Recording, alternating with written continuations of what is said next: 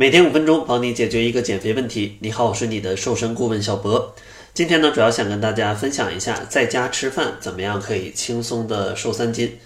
相信大家啊，在家宅了已经非常多天了，那这个体重呢，到底是胖是瘦啊？相信大家自己心里都有数。今天呢，就给大家分享三个小建议啊，足不出户，在家里就可以轻松的吃瘦。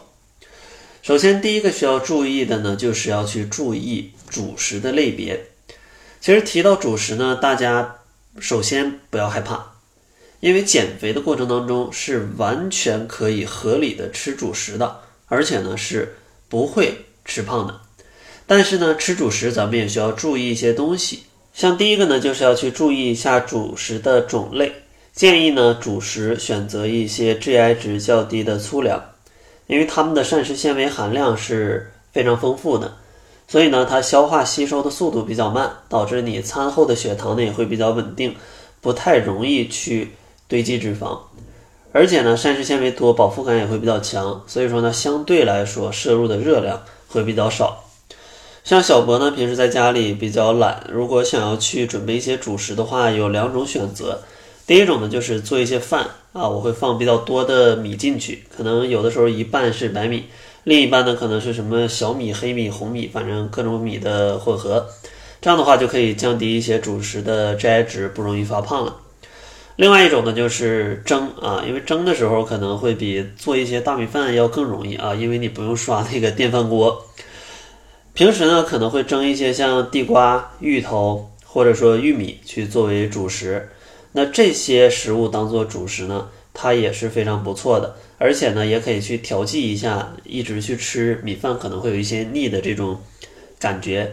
所以说呢，在主食上一定选择粗粮，然后呢，可以去做米饭的时候加一些粗粮的米，或者呢，去蒸一些啊玉米啊芋头啊这样的一些粗粮。第二个需要注意的呢，就是炒菜了。炒菜里面第一个要注意的就是要去注意一下蔬菜里面的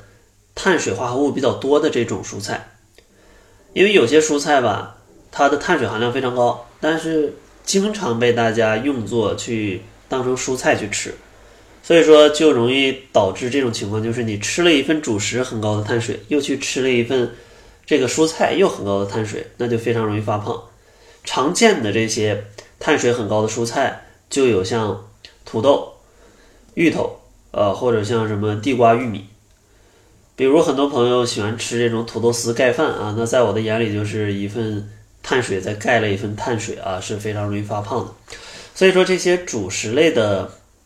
蔬菜啊，建议大家把它放到主食的类别里，不要去当做蔬菜去吃，这样的话不太利于减肥。然后像蔬菜呢，其实像什么带叶的蔬菜、菌类的或者海藻类的，啊，都可以吃，都没啥问题。第二个需要注意的呢，就是炒菜里面要减少一些肥肉的摄入。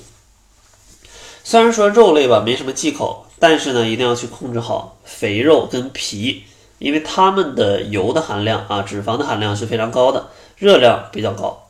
像我呢，一周可能就吃个一到三次比较肥的菜，比如说什么红烧肉啊之类的这种菜。另外呢，抛开皮跟肥肉不谈，那咱们就是鸡鸭鱼猪牛羊，还有一些海鲜都是可以吃的啊，都是可以吃的。另外呢，像内脏，可能很多人怕胆固醇太高，的确呢，它们含量是比较高。但是如果每周只吃个五十到一百克，其实对于人体来说吧。没什么损害啊，没什么损害。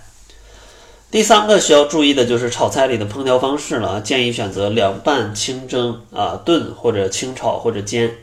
总之这些方式啊都是少油少盐啊会比较好。